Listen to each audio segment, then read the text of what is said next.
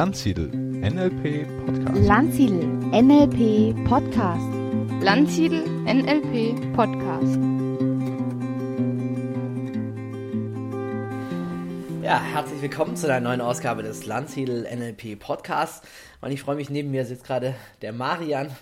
Hallo Marian. Hallo Stefan, schön, dass sich das ergeben hat. Ja, der Marian ist ja schon seit vielen Jahren mit mir bekannt durch Praktikum, durch Teilnahme an Seminaren und ist jetzt unser Partner in Österreich. Ja, Marian, weißt du noch, wie das angefangen hat, wie wir uns zum ersten Mal gesehen haben?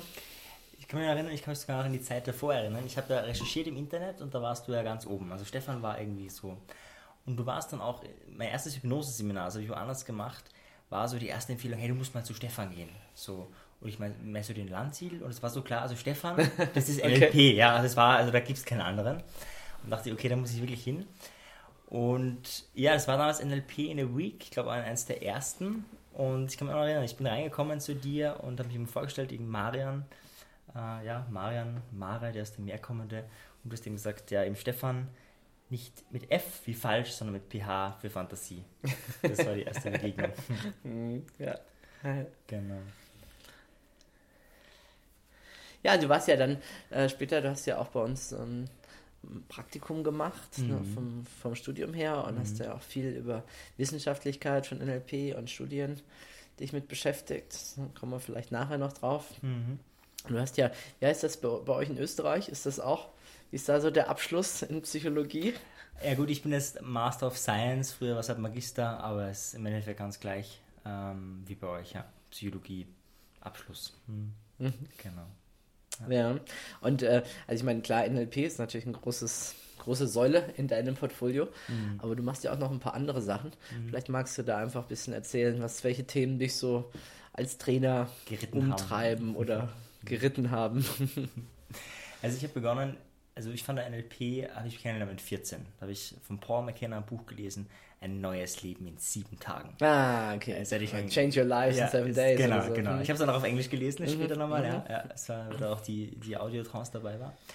Und das ist so absolut Hauptstandbein, weil einfach NLP das Pragmatischste ist, immer ins, ins Handeln bringt einer. Ja? Also Psychologie kann ja, du kannst mit Psychologie, du kannst ein ganzes Studium machen und dich danach null besser fühlen. Also ist möglich. Ja? Das ist, wenn du eine NLP-Ausbildung machst, echt schwer. Also wenn du ein NLP-Trainer bist und bis dorthin irgendwie nichts in deinem Leben verändert hast, dann, also das ist schon sehr sonderbar.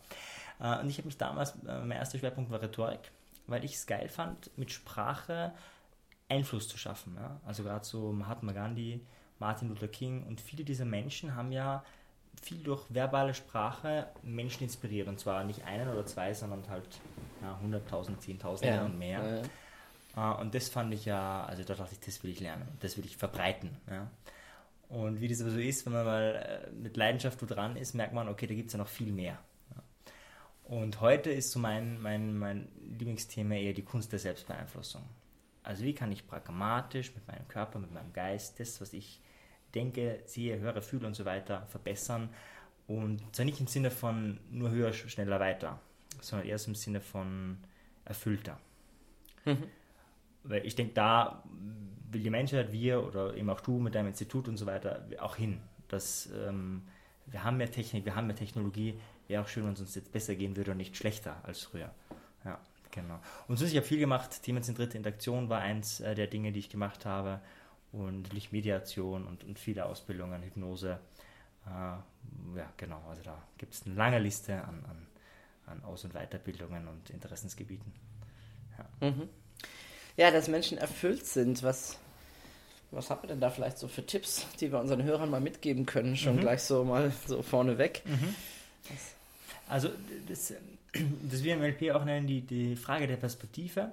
Natürlich, also gerade ähm, wenn wir bei dem Thema schon sind, der Vergleich. Ja? Also du kannst dich jetzt vergleichen natürlich mit den schönsten, reichsten mhm. und besten Menschen der Welt und du kannst dich dann echt schlecht fühlen. Ja? Je nachdem, wie dein Selbstbewusstsein ja. ist, bei einem mehr, bei einem weniger. So, umgekehrt kannst du dich aber genauso vergleichen mit jemandem, der echt überlegen muss, was ist er heute mal, also im Laufe des Tages, wo kriegt er das her? Mhm. Und da stehst du wahrscheinlich, also da stehen wir extrem gut da. Ja? Also die meisten haben ein Dach über dem Kopf, die das jetzt hören, haben Internetzugang, Ja? Also das ist also so ein Privileg. Ja? Haben Bibliothekszugang, Ja. das finde ich ja so Ja, geil. geil. Ne? Genau, können sich alles anhören und sehen. Also ein König vor ja, ein paar hundert Jahren hat nicht äh, heute sagen können, okay, ich höre mir jetzt irgendwas an, ja, das heißt äh, Musical, äh, Mozart, was auch immer. Das kann man sich heute um nachts 3 Uhr kann man das machen. Ja. Also von dem her wahnsinnig mächtig. Und da ist eben die Frage, okay, wie, wie, jetzt, wie kann ich das machen? Wie kann ich meine Perspektive am leichtesten ändern? Und da muss ich sagen, ich finde nach wie vor die Macht von Fragen.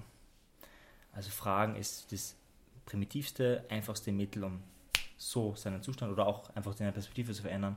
Um ein Beispiel zu nennen, eine meiner Lieblingsfragen ist, wenn es mir schlecht geht oder eine Situation wirklich beschissen ist. Also ich bin schon der Meinung, die Welt da draußen kann manchmal echt beschissen sein, kann echt scheiße sein. Äh, Und dann eben, wie kann man das dann, wie kann man da eine Veränderung reinbringen? Und ich stelle mir oft die Frage, okay, welche Chance gibt sich daraus? Und meistens denke ich mir dann, gar nichts, so ein Scheißdreck. Und dann stelle ich mir die Frage aber nochmal, ein zweites Mal, ein drittes Mal, ein viertes Mal. Und irgendwann kommt so, naja, vielleicht lerne ich da jetzt, wie ich mit der Situation besser umgehen kann, sodass ich in, in Zukunft gelassener bin. Und dann frage ich mich nochmal ein viertes, fünftes Mal und irgendwie werde ich dann dadurch schon ruhiger und treffe dann natürlich auch bessere Entscheidungen, weil ich in einem anderen Zustand bin als gerade eben noch. Und das ist wirklich so, so ich sage, okay, das, das kann man wirklich ganz einfach konditionieren. Also diese eine Frage zu stellen, welche Chance gibt sich daraus, wenn es schlecht geht? Oder eine andere Frage, die ich mir auch manchmal stelle, ist, was sind drei positive Dinge an dem Problem oder an der problematischen Situation? Und das dauert ein bisschen, zumindest bei mir. Aber wenn da nur eins kommt, ist es schon nicht mehr so schlimm. Ja. Das ist so ganz einfache, easy Takeaway-Methode. Ja, meine, die Macht des Vergleichs, wir, ich glaube, wir wertschätzen das oft gar nicht in unserer Gesellschaft, wie gut es uns eigentlich geht. Wir haben die Idee, dass es mehr Arme gibt als jemals zuvor, weil wir einfach unseren Bezugsrahmen verändert haben, was arm für uns heißt. Ne? Arm gemessen woran? Ja? An wie Menschen vor 200 Jahren gelebt haben, die jeden Tag äh, viele Stunden gearbeitet haben, vielleicht harte körperliche Bedingungen, um für ein Stück Brot oder um gerade so zu überleben. Und da sind wir doch weit, weit davon entfernt. Und trotzdem jammern wir auf, auf sehr hohem Niveau. Ja, ne? ja. Also, ne? Klar, kom- kommt schon dazu Massenmedien. Also, was du mal ständig sieht, was wir ständig konsumieren, so ein Geist ist ja eben ein bisschen arm, es gibt so viel Gewalt und immer mehr Terror und alles. Und wenn man sich das halt ständig ansieht, dann, ähm, ja, ist auch ein Also es, stimmt einfach nicht. Ja, also es ist, es, genau. es ist natürlich gibt es das alles und es wird auch darüber berichtet. Aber wenn man sich anschaut, wie viele Menschen davon betroffen sind Mhm. und darin involviert sind, diese Art von Konflikten, dann ist das die friedlichste Zeit, die wir jemals hatten. Genau, aber die leben. sind mehr geworden in den letzten Jahrzehnten. Ja. Äh, Das ist eben die Unverhältnismäßigkeit. Deswegen glauben wir, es wird mehr, aber Mhm. ja, genau. Ja, ist interessant, ne? was man so psychologisch, wie man sich so das Leben auch richtig äh, schwer machen kann Ja. ne? und richtig schlecht reden kann. Ne? Ja, wie ist das erst, wenn mal so richtig üble Zeiten kämen? Ne? Mhm. Na ja, gut. Sei mal froh, dass es im Augenblick nicht so ist und wir uns dabei behelfen müssen mit psychologischen Hm, Tipps, das auch zu erkennen, wie, wie gut es uns eigentlich geht. ja, Mhm. absolut. absolut. Ja. Ähm, vor kurzem was gehört über die Epikureer, ne? alte Richtung, der Epikur, der ja auch gesagt hat, also nicht ganz so krass wie Buddha, ne? Buddha hat ja mehr oder weniger Enthaltsamkeit gelebt oder gesagt, gepredigt auf dem Weg zum, zum Glück, ne? Am besten entsagst du gleich allem, dann hast du gar nicht die Probleme, die danach entstehen. Äh, Epikur war ja eher der Ansicht, dass die Dinge in Maß zu, zu genießen ne? und das halt maßvoll zu leben und nicht zu übertreiben. Ja, was denkst du, was ist die Glücksformel? ja, ja, ja, gerne. Also ich denke, die Frage ist ja viel grundsätzlicher, okay, warum sind wir hier auf der Welt? Weil wenn du darauf eine Antwort hast oder hättest, dann wär's irgendwie, kannst du sinnvoller dein Leben planen, sag ich mal. Ne? Und ich denke, eben wie viele, also wenn du stirbst, du kannst dein Reichtum nicht mitnehmen, du kannst äh, deinen Körper nicht mitnehmen, ja, der verrottet langsam und so, also das ist irgendwie, hm.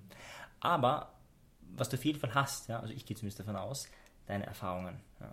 also deine Erfahrungen sind dein Reichtum und ob du jetzt eine Phase hast, wo du, ich habe zum Beispiel gemacht mal ein 10 tages vipassana seminar wo du ja 10 Tage meditierst, 10 Tage schweigst, 10 Tage eben nicht völler, also dich allen entsagst, ja.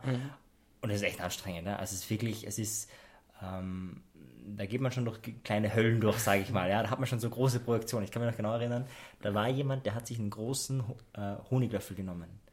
Und ich hatte kurzfristig so eine Projektion und so einen Wut, warum der so gierig ist, ja. Im selben Moment wusste ich, ich werde mir die doppelte Portion nehmen. aber, aber ich war echt, also ich habe echt, das war, das ist schlimm, das macht so eine Erfahrung aus, ja. Und dann gibt es andere Erfahrungen, hm, ja, Völlerfahrungen, wo man so richtig äh, schlemmert und es ist manchmal gut und manchmal schlemmert man zu viel. Und ich denke, beides kann äh, zum Ziel führen. Die Frage ist nur, aus welcher, also lerne ich aus den Erfahrungen. Ja. Wenn ich nur Erfahrungen mache, im Sinne von, dass ich dahin vegetiere, die Frage, ja. egal ob das jetzt eine, eine Askese ist oder, ja. wenn ich aber Erfahrungen mache, wo ich denke, ah, und ich mich selber oder die Menschen weiterbringe, dann glaube ich persönlich, dann ist man auf dem richtigen Weg oder dorthin, wo, wo Erfüllung liegt. Also, was ist der Sinn des Lebens? Große Frage, ja. Äh, gibt eine, gibt eine, äh, die leichteste Antwort ist, äh, der Sinn des Lebens besteht darin, dass das Leben einen Sinn hat. Ja. Also das ist ganz einfach. Also ich denke, da muss jeder für sich finden, ja. Also es gibt natürlich ein paar Grundqualitäten, ja. Also Entwicklung ist für mich eindeutig, egal in welcher Weise, danach strebt jeder Mensch. Also ich kenne keinen Menschen, der irgendwie sagt, naja, wenn mein Leben, also man stellt sich mal umgekehrt die Frage, stell dir vor, du hast heute das Leben, oder du hättest äh, in zehn Jahren dasselbe Leben wie heute. Du hast gleich viel Wissen, du hast, äh, führst genau dieselben Gespräche, hast dieselben Freunde, dein Unternehmen ist genau gleich, äh, es hat sich nichts verändert, ja, deine Beziehungen, du hast auch keine neuen Erfahrungen gemacht, alles ist gleich. Wir würden wahrscheinlich sterben. Ne? Also Es wäre wahrscheinlich Katastrophe. Naja, ich weiß nicht, ich glaube, es gibt ja äh, Menschen, die das Metaprogramm Gleichheit haben, Ja. ne? die würden vielleicht sogar das sagen, Also, oh, wie toll, wie die geil, Augen alles, leuchten. äh, Genauso, alles Ja. wie jetzt, ne? Und andere haben Ja. das Metaprogramm anders oder Unterschiede und die würden natürlich sagen, nee, das geht gar nicht. Ne? Ja. ich glaube, das eine ist halt auch einfach das Erleben, das andere ist darüber reden. Also wirklich mal zu erleben, wenn jeder Tag gleich ist. Ja, also Und täglich grüßt das Murmeltier. Genau, ne? ja, Gibt's es ja auch super einen spannenden Film dazu. Genau, ja, ja, absolut. Das ist schon hardcore. Ja. Und drum, also ich denke, dass Entwicklung ist unser Thema und da glaube ich, aber ist jeder Mensch individuell und die Frage eben, was ist dein Sinn? Ist es, dass deins ist, ähm, Liebe in die Welt zu bringen, ja, oder ist von jemand anderen äh, einfach zu sagen, hey, okay, mein Sinn ist eben meine Familie, so wie sie ist, hier zu erhalten, hier zu beschützen, was auch immer, ja, Mhm. Auch wo du auf der Welt bist, kann das ja ganz was anderes sein. Und eben, das ist eine echt lange Suche. Also das glaube ich nicht, dass es einfach so äh, eine einfache Antwort gibt. Ja, ich meine, wenn wir uns ja Spy Dynamics anschauen, das Grace-Modell, dann hat ja jede eigene Bewusstseinsebene so ihren spezifischen Sinn, den sie im Leben halt gibt. Ne? Und wir spielen halt dieses Spiel mit und das ist so spannend, dass Menschen jahrelang abtauchen können in so einem Spiel, also ein Spiel um Materielles, ne? um Geld zum Beispiel oder um Stil, um Ehre oder ne? also je nachdem, auf welcher, auf welcher Ebene ich mich gerade befinde und dann vielleicht irgendwann sich entwickeln und aufwachen und sagen, hä, Moment mal, jetzt geht es um einen anderen Sinn plötzlich in diesem Spiel. Die Regeln haben sich auf einmal verändert, Ja. äh, nachdem hier in diesem Spiel die Punkte am Ende verteilt werden. Ja. Für einen, ne? Voll. Und das Schöne ist ja auch, viele brauchen auch eine Krise, ja, damit sie da aufwachen. Und es geht aber auch schneller. Ne? Also man kann auch mit NLP oder anderen Methoden sagen, hey, okay, ich denke mich jetzt mal rein. Ja, also ich glaube, wer ist das? Äh, Gary Vaynerchuk oder wie man ausspricht? Gary, dieser... Vaynerchuk, oder? Ja, genau, genau. Ja, der, Vaynerchuk, ja. Vaynerchuk, genau. Der, der das ist eine brutale Variante, aber der steht jeden Tag auf und stellt sich vor, jetzt ähm, vielleicht die Kinder weghören, äh, dass die ganze Familie abgestochen wird, seine Mutter, sein Vater, sein Freund, alle sterben, alle tot, ja, also mit dieser extremen Erfahrung und dann sich zu fragen, okay, also was ist das Wichtigste so irgendwie, ja, also so im Sinne von Katastrophenszenario und okay, wenn jetzt alles so schlimm ist, dann kann immer alles besser werden, also in der Familie, dann kann es nur besser werden, äh, empfehle ich jetzt nicht, aber ist auch eine Variante, um, um das zu leben, äh, um, um, um Fokus reinzukriegen und zu sagen, okay, was, was ist relevant äh, und, und, und was ist mir wichtig, weil das ist eine, eine kleine Krise, die wir zwar mental durchleben, aber wenn wir sie mental durchleben, dann macht es macht es uns auch real. Und da können wir auch hinkommen, da brauchen wir keine, also muss unsere Familie, muss nicht wirklich sterben, ja. Um, ja. Ja, wir regen uns im Alltag oft über total die Kleinigkeiten auf, weil uns einfach diese Perspektive dann fehlt, ne? Hm. Mal diesen ganz anderen Blickwinkel und ich könnte mir vorstellen, wenn er dann aufwacht und merkt, seine Familie ist noch da, ist, super. er heilfroh, der Ja. wird die lieben, er wird die abknutschen, als hätte er sie Genau. ewig, nicht, ewig nicht gesehen, anstatt Guten Morgen, hallo. Ja, Ja, also das, äh, klar. voll. Ja, ja. Ja, vielleicht machen wir mal einen, einen kleinen, kleinen Sprung. Ich meine, Mhm. musst du mir jetzt die Gelegenheit schon mal nehmen, dich nach dem Sinn des Lebens zu fragen. Mhm. Und vielleicht sogar häufiger verschiedene Menschen fragen. Vielleicht auch äh, du, lieber Hörer, mal durchaus dich mit Menschen zu unterhalten. Mal fragen, hey, was ist denn dein Sinn des Lebens? Um da verschiedene Antworten für dich auch zu finden und zu schauen.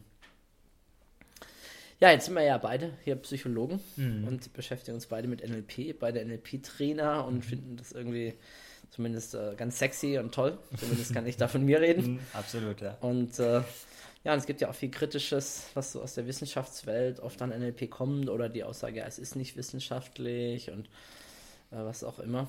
Um, ja, vielleicht schauen wir uns das mal ein bisschen an, Mhm. was es denn da so gibt. Ja, wie ist denn dein Eindruck, NLP und die Wissenschaft? Hm. Ja, also wie immer, Wissenschaft hat auch eine Lobby, hat auch Geldgeber, das ist ja das Problem. Auch gerade Gesundheit ist ja die Pharmaindustrie ein großer Sponsor und ganz viele Dinge sind dann eben gesund, die, die gesponsert werden.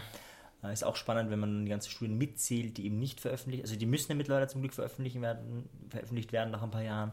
Wenn man das mitzählt, dann sind viele Medikamente oft, also viele Dinge doch schlechter äh, als, als gedacht. Ja? Also von dem her, da auch dieses große Fragezeichen. Für viele ist ja ähm, Wissenschaft die neue Religion. Und Wissenschaft ist dann die neue Religion, wenn man nicht so die Grundvariablen kennt oder versteht, wie das überhaupt arbeitet. Ja? Weil dann kann ich nur sagen, gibt es eine Studie? Okay, eine Studie gibt es, dann, dann, dann ist es echt so. Ja? Ja. Und das ist ja nicht so. Also Dann ist ja ein großes Problem, dass es äh, also früher vor allen Dingen gab, dass Studien halt gemacht worden sind. Und naja, wenn man gedacht hat, die wird erfolgreich in einer Zeitschrift veröffentlicht Mhm. werden, die taugt was, dann veröffentlicht man sie, ansonsten verschwindet, lässt man sie ganz schnell in der Schublade so verschwinden. ist es. Ja. Und das ist natürlich krass, wie viele Studien da nicht mitgezählt Ja. werden. Und, und wenn man die mitzählen würde, käme unter Umständen was ganz anderes raus. Ne? Weil bei, auch bei Studien, ne, es ist ja wie auch, wir reden ja ganz oft von Wahrscheinlichkeiten und wie, wie wahrscheinlich ist, dass diese Studie tatsächlich also ähm, statistisch signifikant ist. Also Wahrscheinlichkeit in der Regel von unter 5% oder unter 1%, dass das Zufall ist, dann geht man davon aus, ja, dann war es auch kein Zufall. Aber wenn ich jetzt natürlich von 100 Studien nur eine habe, die tatsächlich erfolgreich war, dann ist Ja. das schon wieder, äh, Moment mal, was ist mit den anderen 99, Ja. äh, die nicht erfolgreich waren, dann ist es sogar eher, geht es eher in die andere Richtung. Ja. Und die Wissenschaft hat auch eine Krise. Es ist gerade diese, gab eine Re Reliabilitätsstudie, also das ist ein wichtiges Wort in der Wissenschaft. Das heißt einfach nur, ist es wiederholbar? Also ich mache eine Studie, dann sollte es, wenn die Studie wiederholt, dasselbe Ergebnis rauskommen. Ja. Wenn nicht, dann wäre es halt irgendwie blöd. Äh, Und da gab es eben eine äh, Studie, wo halt 100 äh, Studien wiederholt worden sind und nur ein Drittel der Studien hatten dasselbe Ergebnis. Das richtige Klassiker auch. Ja, ne, und es waren, es waren richtig gut, es waren jetzt keine schlechten Studien, es waren wirklich Ja. die Best-of und das war halt schon, wo man sagt, uh, okay. Also das ist eine und das andere ist, Ja, lass uns ganz kurz Okay. da bleiben, weil Mhm. was heißt das? Das muss man sich wirklich auf der Zunge zergehen lassen. Da werden Studien gemacht und jahrzehntelang danach wird danach gelebt. Also Mhm. das ist ja so ein bisschen, muss ich da immer an den Spinat denken. Ne? Also äh, Mhm. Spinat ist viel Eisen drin und Popeye und hier muss Mhm. viel Eisen essen. Und dann stellt sich raus, da hat halt jemand einfach das Komma äh, verrutscht. Ne? Also das ist einfach Mhm. eine Kommastelle und dadurch haben alle Leute geglaubt, es wäre besonders viel Eisen drin. Ist gar nicht. Ist, Spinat ist jetzt nicht ungesund, aber Mhm. Ja. es ist nicht das, was Kein alle gedacht haben, Ja, ne? ja. was das ist. Oder also ich persönlich bin ja, habe mir ja damals ja die Intelligenzforschung ein bisschen genauer angeschaut mit diesen eineigen Zwillingsstudien und so und war schockiert, wenn man da genauer hinschaut, Mhm. wie wenige eineige Zwillinge da überhaupt untersucht worden sind und und dann zu sagen, die sind in unterschiedlichen Umgebungen aufgewachsen. Ne? Das ist ja da das, Mhm. Ja. man kann ja sagen, eineige Zwillinge, die zusammen aufwachsen, hm, könnte beides sein. Könnten die Gene sein, als auch die Erziehung. Mhm. Ja. Also muss man sich eineige Zwillinge anschauen, die getrennt voneinander aufwachsen. Mhm. Jetzt wachsen die aber normal nicht der eine im sozialen hohen Level auf, Mhm. der andere im sozialen niedrigen, sondern meistens bei Papa und Mama, die sich trennen oder Mhm. bei Verwandten. Also durchaus ein ähnliches soziales Level, wo man gar nicht sagen kann, dass die Umwelt so stark unterschiedlich ist. Ne? ja. Und trotzdem gibt es so eine breite Lobby, ja, Intelligenz ist äh, vererbbar und nicht. Und dann Mhm. derjenige, der die meisten eineigen Zwillinge aufgetrieben hat, das war äh, Cyril Bird und der hat nachweislich seine Daten gefälscht, Mhm. Ah, um okay. Forscher rumzubekommen, kam dann später raus, Jahrzehnte. Also das ist, denke ich so, wow, Leute, und wir bauen auf diesen Erkenntnissen Mhm. auf, als wären es Granitsäulen oder so, ne? Und dabei Mhm. Ja. sind die so wackeliger Untergrund. Das ist äh, schon schon spannend. Äh, Ja. Sich damit. Und dann, dann kommt natürlich sowas wie NLP, was sagt, hey, Glaubenssätze sind auch wichtig, die Einstellung, die subjektive Sicht des Forschers. Also für mich trifft das dann da voll zu, auch auf den wissenschaftlichen Prozess an sich. Ne? Mhm. Ja, absolut. Ähm, schon allein bei der Auswahl, was untersuche ich denn eigentlich? Total von subjektiven Interessen Mhm. Ja. getrieben. Ja. Wir haben ja beide eine Studie gemacht und ich weiß nicht, wie es bei dir war, aber es ist brutal schwer, jetzt wirklich 100%, also die Idee ist ja, objektiv zu sein, 100, also nicht subjektiv, das ist ja unmöglich, ja? aber es ist halt das Qualitätskriterium, da wir nähern uns da an und es ist brutal schwer. Also selbst wenn du, wenn du möchtest, ja, du willst, dass deine Studie, dass das ja aufgeht. Du willst ja nicht äh, in der Regel, dass du sagst, naja, ich mache das jetzt, gib da hunderte Stunden Zeit rein äh, und am Schluss kommt nichts raus. Das, das will ja keiner, ja, grundsätzlich. Ja. Also von dem her, unbewusst ist ja schon der, der Wille da. Ja. Und das andere ist, mh, es gibt extrem viele Studien, jetzt nicht zu NLP, da gibt es echt wenig. Ja, es sind vielleicht, wenn ich es mal durchzähle, würde mir jetzt vielleicht 40 oder was einfallen, ja, das ist schon was. Ja, ja. bestimmt schon ein paar mehr. ja es gibt sicher viel Also, mehr, also- jetzt, äh, vor allem jetzt, es gibt sicher viel mehr, äh, da meine ich jetzt wirklich die publizierten äh, in den letzten, äh, letzten äh, Jahrzehnt oder so, jetzt, wenn du alles hernimmst und vor allem die ganzen unpublizierten, sicher viel mehr. Äh, aber es gibt, äh, wenn du dann alle NLP-relevanten Studien einnimmst, ja, also zum Beispiel State Management, Ja, okay, ja, ja. also da sind wir ja bei 10.000, Ja, also mindestens Studien, wo du sagst, hey, das funktioniert. Also da, ein Beispiel, ja, ähm, Ja, ich weiß, mein, äh, mein äh, Professor in klinischer Psychologie, Hm. äh, Hölzel, hat damals äh, ja bei mir abgelehnt, dass ich NLP als Prüfungsthema nehme. Ne? Hm. So, ne? Hm. Und äh, der hat dann eine Studie veröffentlicht, ich glaube 2010, 2011, der war so im Neurogehirn, da hat er sich halt ausgekannt wie sonst was. Und ich habe die Studie gelesen und dachte, wow, der hat voll NLP gerade bestätigt. Wenn der das wüsste, der, wei- der weiß es gar nicht. Ja, was er ja. da gemacht hat, ne? Ja, durch seine Aussagen in dieser Studie, weil das ist natürlich für die erstmal so abstrakt, ja, was passiert bei Motivation Mhm. im Gehirn, wo wird was aktiviert und wie kann man das aktivieren, dass wir genau das halt operationalisieren, dass wir das praktisch machen in den NLP-Anwendungen. Ist den meisten äh, Forschern in der Richtung gar nicht klar. Ne? Ja. Und auf, auf der anderen Seite, ich habe damals mal so geguckt, als ich an der Uni war, was gibt es denn so an alten Diplom-, Doktorarbeiten zu NLP? Das war zum Teil erschütternd äh, von Qualitätskriterien. Also, also eine Studie war, das war so, und meistens muss man das Kleingedruckte lesen, sonst erkennt man das gar nicht, was da los ist. Da hatten die eine Studie, da haben sie NLP mit Verhaltenstherapie verglichen. Und war eigentlich auch alles soweit ganz sauber gemacht. Das einzige Problem, was ich zu bemängeln hätte, war die Auswahl der Therapeuten. Das war, haben sie dann geschrieben unter der, das waren halt lauter Verhaltenstherapeuten, haben sie gelost, wer von denen jetzt NLP machen muss. Damit sie in der NLP-Bedingung auch genügend Therapeuten haben. Die haben dann einen Wochenend-Crashkurs in NLP bekommen und vorher eine jahrelange Verhaltenstherapie-Ausbildung. Da hat man geguckt, wer ist denn jetzt Super. besser. Ne? Die Verhaltenstherapeuten, die seit Jahren Verhaltenstherapie machen und auch genau das machen. Oder die, die halt äh, Verhaltenstherapie machen und ein Wochenende NLP Ja. machen und jetzt machen, mussten sie die NLP-Bedingungen vertreten. Ja, ne? Dachte ich nur, sag mal, geht's noch? Ne? Ja, das ist ein wichtiger Punkt, den du gerade ansprichst, gerade in der Wissenschaft. Verhaltenstherapie ist das, wo es am meisten Studien gibt, wo es am meisten Ergebnisse gibt und wo es heißt, es ist am besten erforscht und funktioniert am besten. Ja, äh, ist aber Blödsinn. Es ist einfach, äh, da fließt viel Geld rein, Ja, äh, kommt viel raus. Und auch wenn man es mit Psychoanalyse vergleicht, schneidet Psycho- Psychoanalyse öfters schlechter ab. Nicht immer, also es gibt schon ganz andere Ergebnisse, weil die auch das erste Mal das machen. Dann gibt es Psychoanalytiker, die das erste Mal mit einem Manual arbeiten müssen. ne? Das kennen die Verhaltenstherapeuten. Das ist die zehnte Studie, die sie machen, die arbeiten immer mit Manual, kennen die. Auf einmal muss der therapieren nach einem Manual. Ja? Der lernt das das erste Mal und muss dann irgendwie mit Patienten und das ist für die total komisch, das geht ja gar nicht. Und klar, dass das dann anders, dass das die Ergebnisse verfälscht. Aber gut, da können wir lange reden, da gibt es echt viel. Äh. Wenn man sich da nicht auskennt, dann ja. Ja, dann vertraut man halt dieser Studie Genau. und hat keine Ahnung vom Kleingedruckten. Ne? ja. Oder ich hatte eine andere Studie gelesen, da ging es irgendwie um was, da haben sie Swish-Technik gemacht und so und haben aber schon eins am Anfang festgestellt, dass ihre Klienten außerordentlich kinästhetisch sind und dass das mega wichtig ist in diesem Feld, das kinästhetisch zu machen. Ja gut, und dann haben sie halt den visuellen Swish genommen, ja, wo ich denke, ja, wo jeder NLPler sich entschieden hätte, eine andere Methode zu nehmen. Ja. einfach, ne? Das ist, aber nein, wir müssen ja stringent vorgehen nach unserem Forschungsparadigma. Und dann äh, kommt halt dann sowas bei raus. Ne? Ja. Also es ist schon, finde ich, ein bisschen schwierig, sich dann da einzureihen und sich mit den Methoden einer anderen Disziplin vergleichen zu müssen, die eigentlich da sehr nah dran ist. Ne? Das ist halt das der Vorteil der Verhaltenstherapie, dass sie extrem stark an dem, wie Forschung betrieben wird, halt dran ist, ne? Mhm, ja. um das halt zu machen. Naja, gut, aber jetzt müssen wir halt damit leben. Oder also, es ist halt ein bisschen so, ne? Wikipedia ist sehr kritisch gegenüber NLP. Ja gut, wobei Wikipedia ist ja allen gegenüber kritisch, was irgendwie besonders ist oder interessant. Also gerade wenn du politische Okay. Themen, wenn du die politische Themen auf Wikipedia anziehst, forget it, ja. Also Wikipedia ist super bei Biologie oder bei, bei, bei, bei Grundsachen. Bei naturwissenschaftlichen- Ist Spitze. Das ist wirklich Quelle Nummer eins. Aber gerade jetzt bei politischen Sachen, die aktuell sind, jetzt nicht vor 100 Jahren, sondern die aktuell sind, kann man Wikipedia vergessen. Und da gibt es auch schon eine gute Doku dazu. Ich glaube, der Darknet auf Wikipedia, wo das auch ein bisschen die Hierarchie, also da ist eine Hierarchie dahinter, Ja. die sehr im Hintergrund ist. Und da muss man sagen, also ist ja sehr kritisch, wenn du jetzt wirklich ähm, zu bestimmten Themen, nicht zu allen bestimmten Themen objektive Informationen suchst, ist das auf keinen Fall eine gute Quelle. Ja. Mhm. Ja, ich bin in so einer E-Mail-Liste, da ist auch, also ein ganz speziell, das ist eine Insider-Liste, auch da äußert sich Robert Dills und also viele so aus den, viele Größen so von der, aus der NLP-Welt, äh, auch von den ganz ursprünglichen und ja, die diskutieren auch mal wieder das Thema, mehr Wissenschaftlichkeit reinzubringen, mhm. Fragebögen und so weiter zu machen.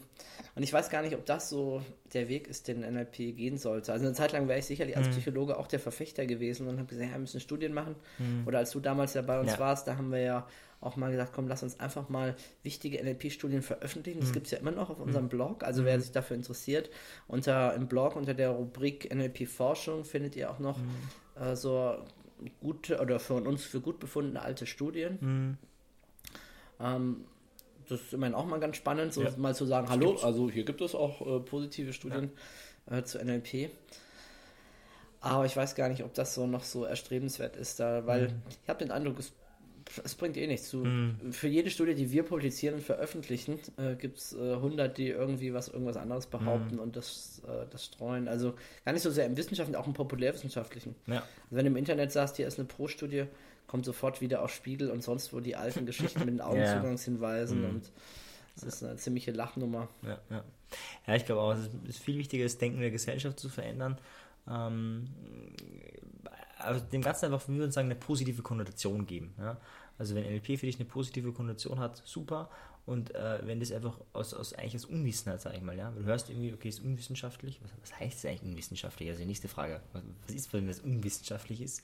Ähm, weil die meisten ist ja die Idee, dass es irgendwie geprüft ist, dass es nicht wissenschaftlich ist. Das ist ja bei NLP nicht der Fall. Es ist ja nicht so, dass wir jetzt alle Sachen durch äh, exerziert wurden und gesagt wurde, das funktioniert nicht. Das ist ja. nie gemacht worden. Ja, also von dem her kannst du ja gar nicht sagen. Ja? Man könnte eher sagen, es ist wissenschaftlich nicht erforscht oder zu wenig erforscht. Würde ich sagen, das stimmt. Das, da kann man echt noch viel mehr nachlegen.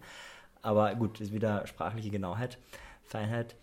Und ja, gute Frage, wie, wie, man, mm, wie man da arbeitet. Und ich denke, okay, einfach Vorbild sein, also das nach außen tragen, das Leben es nicht verstecken. Ja? Also wenn jemand fragt, boah cool, voll fein, mir geht jetzt gut. Und dann ja, ach übrigens, das äh, habe ich übrigens im NLP gelernt, ja. Also das ist schon so der erste Schritt, so, ah, okay, hm. das, das kann auch positiv wirken, so. Hm. Ja, es kommt ja ganz viel von NLP rein in die Welt, in die Unternehmen, ohne dass sie wissen, dass es sich um NLP handelt. Ne? Mhm. ist ja die andere Möglichkeit, das so durch die Hintertür reinzuschleusen. Das ist ein bisschen schade manchmal für die Methode an sich. Mhm. Aber Hatten wir heute im Seminar, also das ist ja heute das Seminar, wo die Frage war, ja. was hat jetzt Walt Disney eigentlich mit NLP zu tun? Also, das ist ja ganz was anderes. Also das kommt ja von da und da, ja. Genau, ja, ja klar. Das ist schon mal eine, eine geile Frage, dass die Leute den, den Bezug dann gar nicht mehr haben zu dem zu den originären Sachen. Ja. ja. Ja, weil halt keiner seine Quellen angibt. Dann, wo du es erst erster liest, glaubst du halt, das ist der Erfinder, gell? Ja, das ist natürlich. Ja, klar. Ja. Naja, also ich denke ja, ähm, oder ein anderer Aspekt ist vielleicht noch sehr spannend, äh, auf den ich seit Jahren äh, herumreite. Diese allgemeine Psychotherapie-Wirkfaktoren. Ich weiß gar nicht, ob du mhm. damals, ich hatte ich war halt an der Uni, da war Klaus Grave. Ah, ja. Grave hat die Meta-Analyse gemacht, mhm. die Berner, die Berner Psychotherapie-Meta-Analyse, hat damals im Auftrag der Bundesregierung halt untersucht, welche Therapieverfahren sind besonders gut mit der Aussicht, die werden dann auch gefördert oder von den Krankenkassen halt bezahlt. Und äh, der kam halt zu verschiedenen Ergebnissen. Und äh, spannend ist aber, dass im Zuge dessen eigentlich so ein bisschen nebendran eine ganz interessante Erkenntnis populär geworden ist, nämlich es gibt ähm, Wirkfaktoren, die alle Schulen machen, die auch äh, funktionieren. Also, mhm. ne, weil es gibt, gab ja durchaus sehr skurrile Methoden und trotzdem haben die irgendwie Menschen helfen können. Das mhm. muss ja mhm. irgendwie einen Grund haben. Und dann kamen sie halt drauf, ja, es gibt halt äh, solche Faktoren.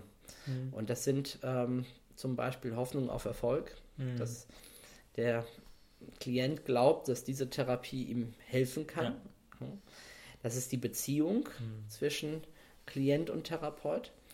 Und das sind ja zwei Elemente, die wir ganz stark im NLP sogar explizit drin haben. Mhm. So explizit, wie ich das noch nirgendwo anders gesehen habe. Ja. In unserem Konzept von Rapport, also die mhm. Beziehung ja. aufzubauen. Und zum anderen ähm, dieses Hoffnung auf Erfolg, diese Idee Glaubenssätze. Mhm. Glaube ich, dass diese Intervention hilfreich sein wird. Ja. Also gibt es eigene Begrifflichkeiten. Ja, Future und, Pace auch, ja. Also, und, genau, ja, ja, Und, und das dazu. Und das finde ich dann schon sehr mächtig, dass ähm, mal ganz unabhängig von der Schule, von der mhm. Richtung, ich meine, NLP ist ja ein Misch aus verschiedensten Richtungen. Mhm. äh, Hypnose, Gestalttherapie, Familientherapie, systemische Ansätze, die ja da alle so zusammenkommen, Rogers, ne, Gesprächsführung Mhm. und so weiter, aber dass sie da so viel richtig machen, also dass sie so einen hohen Wert drauf gelegt haben auf diese allgemeinen Wirkfaktoren, Ja. die es äh, damals ursprünglich noch gar nicht so gab in der Form, ne? Also oder, oder zumindest so präzise formuliert. Und bei den anderen muss man dann halt suchen, ja. Also, oder der, wenn die Therapeuten dran sind, hey, denk doch mal bitte dran, auf Ja. die Beziehung zu achten, auf die Glaubenssätze zu achten und die zu stärken. Ne? Ja, ich glaube, das ist auch die große Stärke, dass im NLP so viel explizit ist. Weil woanders hast du halt eine, eine Selbsterfahrung, ja, und wenn du da 100 Stunden hast, dann irgendwann äh, lernst du auch äh, ja, Gesprächstechniken kennen, weil du hast es halt erlebt, ja, theoretisch. Ja. Ich habe gerade einen Freund, der macht bei uns in Österreich eine klinische Psycholo ähm, Psychologie, Psycho, na, klinische Psychologieausbildung, genau. Und ähm, der hat jetzt Gesprächsregeln, Gesprächssetting irgendwie vier Tagesseminar gehabt und hat gesagt, nach den vier Tagen, er hat keine Ahnung mehr als vorher. Es waren jetzt vier Tage Seminar, musst du dir vorstellen, wo es nur um das äh, Thema ging, wie kann ich ein Gespräch äh, machen, führen, Gesprächsführung. Und er hat keinen Plan, ja, weil die Idee, dass man da explizit Ideen, Regeln, Formate irgendwie ausgibt, die, die existiert halt in viel, also für uns ja nicht schwer vorstellbar, ja, aber er gesagt, er kann Ja. jetzt kein Gespräch besser führen, also er wüsste jetzt nicht, was er anders machen sollte als vorher. Das ist schon eine Leistung in vier Tagen. Das ist, das ist so spannend, wenn ich äh, meinen Teilnehmern Rogers mal gezeigt habe im Video. In der Session, die ersten zehn Minuten sind sie total begeistert, wie empathisch der ist, wie der zuhört, wie der. So, und aber dann nach zehn Minuten fragen die, und wann fängt er an? Und ich so, äh, nee, das geht jetzt eine Stunde so weiter. Und, hä, und das hilft? Ja, Ne? ja, die ja. führen doch einfach nur Gespräche. Ja, so war das halt. Und es Mhm. hilft tatsächlich. Manchen Leuten hilft es, alleine, dass da jemand empathisch zuhört. Ja. Ne? Und äh, sie selber vielleicht anders formulieren und gezwungen werden zu reden und so weiter. Mhm. Aber das ist natürlich sehr weit weg von dem, was wir im NLP machen. Also das ist, ich, das, das denke ich auch jedes Mal, wenn ich so eine Disziplin sehe. Wow, wie krass ist NLP. Mhm. So, jetzt komm, jetzt aber mal hier 1, 2, 3, 4, 5 und jetzt äh, gucken wir mal, was rauskommt. Und wenn nicht, probieren wir was anderes, Ja, was danach kommt. Ne? Ja. Ja, ja, klar. stimmt schon. Ja. Gut. Ja, haben wir noch was zu diesem Wissenschaftlichkeitskomplex irgendwie zu, zu ergänzen? Hm, Also ich finde, wie gesagt, ähm, wenn man wissen will, was Wissenschaft ist, das sind die drei Kriterien Objektivität, Reliabilität und Validität. Und wenn man die drei Begriffe nicht kennt und, und aber darüber redet, was ist unwissenschaftlich, dann würde ich so immer sagen, okay, der hat einfach äh, keine Ahnung und äh, brauchen, wir, brauchen wir gar nicht weiterreden. Also das sind die drei, Begriffe, wo man sich mal beschäftigen kann. Da kann man sich auch recht lang beschäftigen. Und ansonsten, ähm, ja, offenen Geist haben, dann Ich glaube, was vielen nicht so klar ist beim Thema Objektivität, ist, dass wir hier eigentlich von Intersubjektivität reden. Also Objektivität meint, dass mehrere Forscher äh, übereinstimmend äh, hier sind und nicht nur ein Forscher denkt das und einer denkt das. Und viele meinen, das wäre was, was außerhalb vom Menschen steht, von Ja. unserem Wahrnehmungsraum oder so. Und das wissen wir ja inzwischen, das, das gibt es eigentlich gar Ja. nicht. Das gibt es selbst in vielen harten Naturwissenschaften nicht. Ne, äh, Quantenphysik Quanten, ja. oder so, dass äh, unabhängig vom Beobachter irgendwie da Teilchen rumfliegen oder so. Nee, da hat man auf der tiefsten Ebene entdeckt, das äh, interagiert miteinander. Deswegen können wir nur davon reden, dass verschiedene Forscher ein Experiment halt vielleicht nochmal machen nach einem klar definierten Aufbau und dann zu gleichen Ergebnissen kommen. Eigentlich. Und ja, das tun sie ja, wie wir vorhin gesehen haben, im Großteil der Kaum. Fälle nicht oder nur sehr, sehr wenig. Und das bei den besten Studien, das ist schon, ähm, ja, schon besorgniserregend, dass wir darauf unser Leben aufbauen, auf diesen Elementen. Aber klar, solange wir nichts Besseres haben, haben wir halt nichts. das ist die aktuelle Religion. Ja. Und, und NLP ist da halt eher, hey, probier's aus und schau, was hast du für ein Ergebnis. Ne? Das finde ich auch nicht so dummes. Und wenn nicht, dann äh, mach's anders. Halt ein Pragmatismus, der hier ganz stark äh, vorherrscht. Ja. Ja. Genau. Ähm, na, jetzt muss ich mal die Gelegenheit vielleicht nutzen, hier einen, einen Österreicher vor Ja. mir zu haben. Und NLP und Österreich, das ist ja auch so eine, so eine Geschichte. Ne? Ich erwähne jetzt nicht Rhetorik und Österreich und so, sondern vielleicht eher nur NLP und österreichische Politik. Ne? Okay. Wie ist denn das? Haben die österreichischen alle, äh, Politiker alle NLP-Kurse gemacht oder Ja, ist ihnen das äh, nur angedichtet? Das ist eine gute Frage. Also ich habe äh, im Zuge dessen auch mit, mit ein paar Politiker geredet, eben wie das so ist. Ähm, und die, also das ist ja, also gerade SPÖ-Politikerin war das, und die meinte, ja, das haben alle. Ja. Und dann habe ich gefragt, was ist das? Ja. Und dann kam sie aber zu unterschiedlichen Ergebnissen. Also alle Politiker haben irgendwie Rhetorik gemacht. Ja. Sag ich, okay, ja, Rhetorik, okay. Ist jetzt nicht gleich NLP, ja. Aber gut, schauen wir mal weiter. Und mh, da ist auch die Frage, also die Leute, die dann die Reden schreiben, das sind oft nicht die Politiker. Da meinte sie schon, also die sind auf jeden Fall äh, gut geschult. Äh, aber auch da, es ist kein klassischer NLP-Kurs. Also ich habe nie erfahren, dass die einen Practitioner, einen Master oder, also das wäre auch echt zeitaufwendig, ja, so eine Ausbildung gemacht haben. Ähm, kennen vom Namen tun es sicherlich alle, ja, also das glaube ich schon. Aber so meine Forschungen mit den Politikern, mit denen ich geredet habe, irgendwie kaum. Ja, also ich kenne da kaum jemanden, der irgendwie wirklich eine längere Ausbildung gemacht hat. Ähm, was ich schon glaube, ist eben, das ist so dieses, ähm, dass man halt sich was rausklaut. Ja, das ist so irgendwie, wenn du mh, mm, ja, ein Auto haben möchtest, mit dem du hinfahren möchtest und du hast dann nur die Reifen. Ja, und sagst, okay, das ist jetzt mein Auto. Mhm. Ja, wirst halt nicht weit kommen, aber ungefähr das ist schon so die Vorangehensweise, wo ich schon glaube, die Reifen haben sie alle. Ja? Also sowas wie ein Slide of Mouth oder irgendwie so ein Auszug, ja, wie kann ich schlagfertig werden? Schon, ja, und die aktuelle Diskussion, die ist, oder, na, aktuell ist sie zum Glück eh nicht mehr, ist ein bisschen traurig, also ja, vor allem, weil es äh, sehr undifferenziert ist, ja. Ich habe oft so Analysen gesehen und dann sagte ja. der Jan, das ist jetzt NLP und dachte ich, äh, was daran ist jetzt NLP? Genau, das ja, ist jetzt gerade einfach nur stumpfe Rhetorik ja, ja. Äh, Verstehe ich jetzt nicht so ganz, wieso sie da drauf kommen. Ne? Aber irgendwie kam das mal irgendwann auf. Okay. Ne? Und dann ja, das kam halt damals, da, ne? war das ein super, ich weiß nicht, äh, wer, den, äh, wer die Medienfront da angezogen hat. Das war Zuge Jörg Heider damals, mhm. 2001, 2002, 2003 war das erste Mal. Und da wurde es halt stark publiziert. Da wurde einfach eine Verbindung geschaffen, ja, ein Anker kann man sagen, zwischen NLP und rechte Rhetorik von, von Jörg Haider. Und das der war ein so starker Anker, so eine starke Assoziation, dass es bis heute gehalten hat und man da immer wieder das drauf gibt. Und ja, es ist halt, wie gesagt, für Insider dann ganz klar, dass da jemand wenig Ahnung hat, ja, weil, wie gesagt, sowas, NLP wäre ja so eine Grundhaltung, okay, hinter jedem Verhalten steckt eine positive Absicht. Gut, wenn du jetzt mit dem Axiom so eine Diskussion von Politikern anziehst, ja, dass zwischen jedem, was der sagt, eine positive Absicht und der sieht es so beim anderen, denkst du dir irgendwie, okay, und, und wo, wo wendet er dieses Axiom jetzt an? Also, wo macht er das? Äh, mhm. Nie, ja, also, oder kaum, ja. Und von dem her, ähm, ja, ist, ist ein mehr ein Mediengag, sage ich mal, als Realität. Mhm. Ja. Mhm. Okay, gut. Ja, ein paar Fragen noch so an dich. Also, mhm. ähm, was denkst du, welches Buch sollte man gelesen haben? Mhm. Also da gibt es eine Menge, je nachdem, was man machen will. Also wenn man quick and dirty was haben will, dann empfehle ich nach wie vor ein neues Leben in sieben Tagen. Da habe ich auch auf YouTube mal eine kurze Rezension verfasst, weil ich es echt ein sehr pragmatisches Buch finde. Also das ist ein Buch, das ist so wie ein Seminar, das nimmt dich wo mit auf eine Reise, ja, und ist aber wirklich quick and dirty. Ja. Du kriegst da jetzt keine vertiefenden äh, Lebensweisheiten, sondern es ist einfach so just do it, seven days. Ähm, wenn man, also das ist jetzt so mein Bereich, halt Selbstbeeinflussung. Äh, ich habe auch gerade gelesen, ist jetzt wahrscheinlich viel weniger was, äh, The Owner's Manual for the Brain. Mhm. 1000 Seiten Bolzer mit ungefähr ja, gleich viel Studien, die darin zitiert werden, auch ungefähr 1000 Studien von eben angefangen, eben wie wir unsere, ja, wie wir besser schlafen hinzu, wie wir besser lernen, das ist einfach so das Rundumschlag, ja. Äh, aber relativ leicht. Auf Englisch? Auf oder? Englisch, ja, leider noch nicht äh, übersetzt, wirklich der Owner's Manual for the, for the Brain. Und ja, wenn man irgendwie Hintergrundlektüre wissenschaftlich haben will, dann ist das wirklich so, finde ich, im Moment das Standardwerk. Und ja, was ganz anderes, ein Buch, was mich begeistert hat, war Haben oder Sein von Erich Fromm. Mhm. Also das ist ein Buch, das habe ich auch mehrmals gelesen. Das erste Mal, glaube ich, mit 15 oder ja, 15 herum.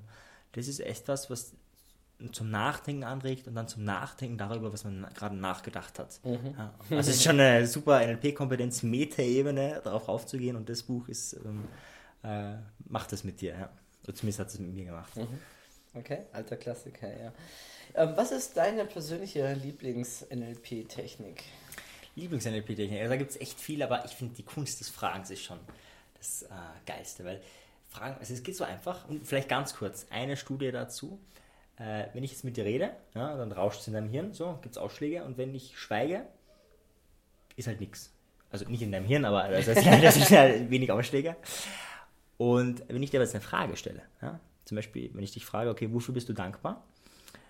Und du musst die Frage gar nicht beantworten. Ne? Ich habe sie nur gestellt und auch die Hörer haben sie gehört, wofür bist du dankbar? Dann kann man im Gehirn messen, dass das Gehirn sich 20, bis 20 Minuten später noch mit dieser einen Frage beschäftigt.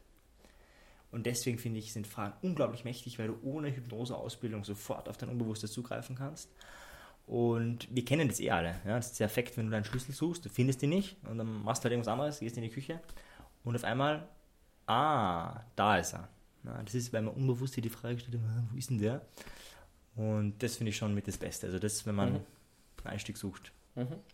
Gibt es irgendetwas, was du mit NLP in deinem eigenen Leben verändert hast? So ein Mhm. Beispiel oder eine Erfahrung? Ja, also das ähm, gibt zwei Dinge. Das eine ist, dass ich mich immer konkret frage, wie kann ich das praktisch nutzen. Ja, vorher habe ich ein Buch gelesen, fand es total geil, habe es weggelegt und nach drei Tagen vergessen. Ich habe auch jetzt viele Bücher mir angeschaut, was ich da angestrichen habe und dachte, boah, geil.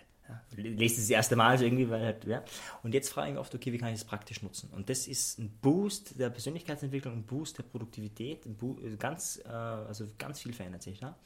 Und das zweite größte und wichtigste Element ist es, mein eigenes Morgenprogramm designt zu haben.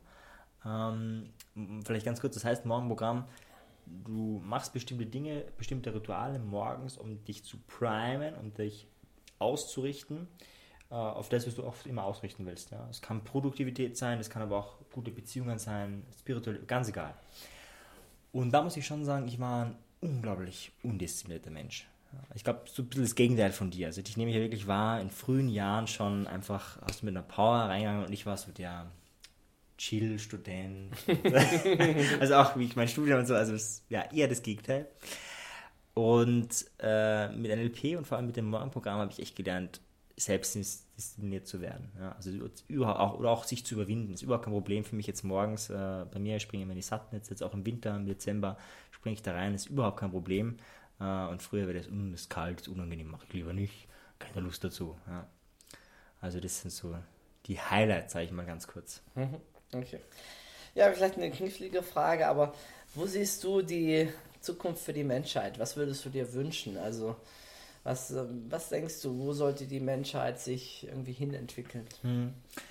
Ich beschäftige mich im Moment ja auch viel gerade, äh, Film von Nelson Mandela gesehen, der ja da 26 Jahre ausgeharrt hat. Ja? Was ich auch die Frage stellen muss, äh, also ich habe mir dann die Frage gestellt, was, was würde ich machen, wenn ich ja 24 Stunden am Tag wirklich Zeit hätte? will ich mich, will ich ganz wirklich nichts machen am Anfang. Ne? Und ähm, dann ging es um die Gespräche, die er da geführt hat mit äh, den Weißen, und, also auch mit Schwarzen, aber viel mit den Weißen. Und da dachte ich schon, ja, hey, also diese Dialogfähigkeit, also wirklich verstanden zu werden und andere wirklich tiefstens zu verstehen. Also wenn du das kannst, ja, und das die Menschheit dann natürlich auch kann, ja, einer wäre zu wenig, dann glaube ich, kämen wir echt ein großes Stück weiter. Äh, Und dann würde ich die Zukunft schon darin sehen, dass wir ähm, einfach das, was wir jetzt schon machen, gegeneinander, miteinander. Und das, glaube ich, wäre ein Synergieeffekt, ja, egal ob es jetzt irgendwie äh, zum anderen Planeten fliegen ist, technologisch, oder ob das ist, wir, äh, wie bauen wir eine Community aus, die irgendwie für alle das perfekte Leben schafft. Ähm, und da, glaube ich, ist die Grundqualität Verständnis und das wäre das, wo ich auch versuche zu drehen an dem Rad, mehr Verständnis in die Welt zu bringen für andere Menschen, für andere Existenzen und gerade für die Menschen, die wir nicht verstehen können und die wir im ersten Moment nicht leiden können.